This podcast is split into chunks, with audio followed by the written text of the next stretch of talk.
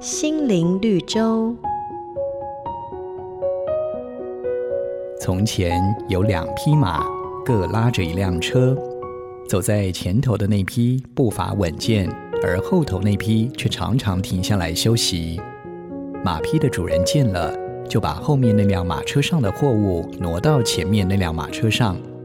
后头那匹马看见了，就嘲笑前面那匹马说：“看吧，越是努力。”主人只会将更多的工作交给你罢了。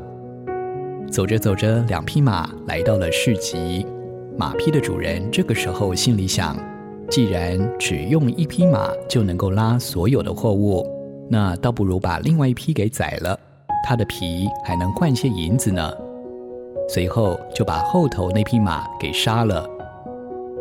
你的生活和工作态度总是得过且过。只图眼前的安逸，还是殷勤奋发，把吃苦当吃补呢？